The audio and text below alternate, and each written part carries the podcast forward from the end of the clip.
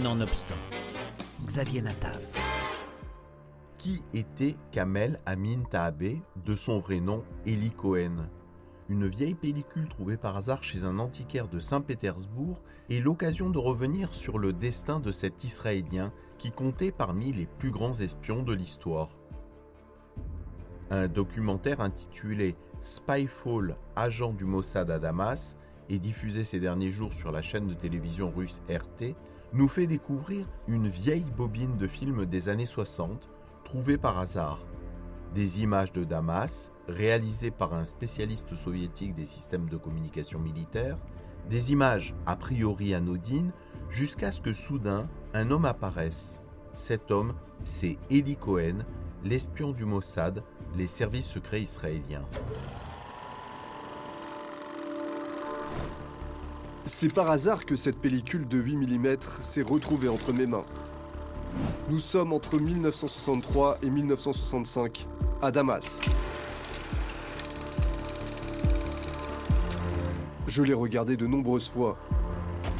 La curiosité est comme une machine à mouvement perpétuel, elle ne s'arrête jamais. Et puis soudain, je l'ai vue. C'est Eli Cohen, un espion que certains considèrent comme un héros national et d'autres comme un véritable scélérat, le 007 israélien. Le travail d'Eli Cohen aura été déterminant pour la géopolitique du Moyen-Orient. Il espionnait pour les services secrets israéliens à Damas, où il avait grimpé les échelons de la politique syrienne.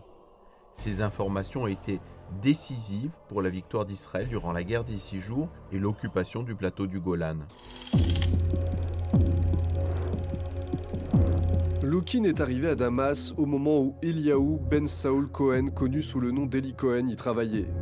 Notre homme à Damas, comme l'appelait le Mossad, l'agence de renseignement israélienne, louait un appartement dans le centre-ville, juste en face de l'état-major du ministère syrien de la Défense.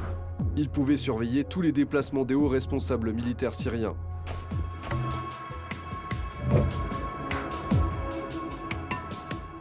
Mais au-delà d'espionner les activités de la Syrie, Eli Cohen était chargé de retrouver d'anciens nazis qui, à cette époque, avaient trouvé refuge dans les pays arabes. Lorsque l'idéologie du sionisme a été conçue, elle était assez agressive et jugée absolument inacceptable. D'anciens criminels de guerre ont tenté d'exploiter cette discorde en Syrie. Ils étaient la cible principale des services de renseignement israéliens, en Syrie comme partout dans le monde. Deux ans après le procès et après l'exécution d'Eichmann à Tel Aviv, Eli Cohen a retrouvé Radmarer à Damas. Il vivait sous le pseudonyme de Rosello. Cohen en a informé Tel Aviv. Demain, je vais chez Rosello. Vous me recevez? Rosello, c'est Franz Rademacher. Je le confirme.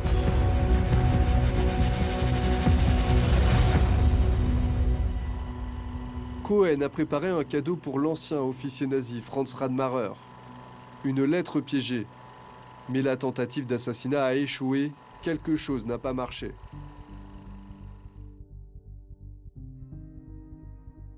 Mais celui qui aurait pu devenir ministre de la Défense du pays qu'il espionnait devait finir par tomber.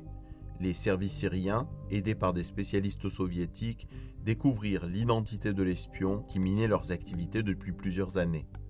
Il a été jugé et finalement exécuté par le gouvernement syrien pour espionnage le 18 mai 1965.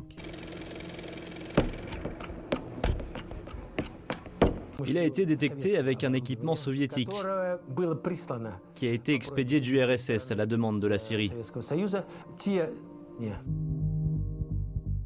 Cohen a été condamné à la peine capitale par pendaison pour avoir causé des dommages irréparables à la Syrie. En Israël, il est considéré comme un héros. Tel Aviv s'est battu pour son extradition. Ils ont utilisé tous les moyens diplomatiques possibles. Les chefs de plusieurs États sont intervenus en sa faveur, y compris la reine d'Angleterre et le pape. Mais les autorités syriennes étaient déterminées, c'était la guerre et Cohen était un ennemi de la Syrie. Son exécution à Damas a été retransmise en direct.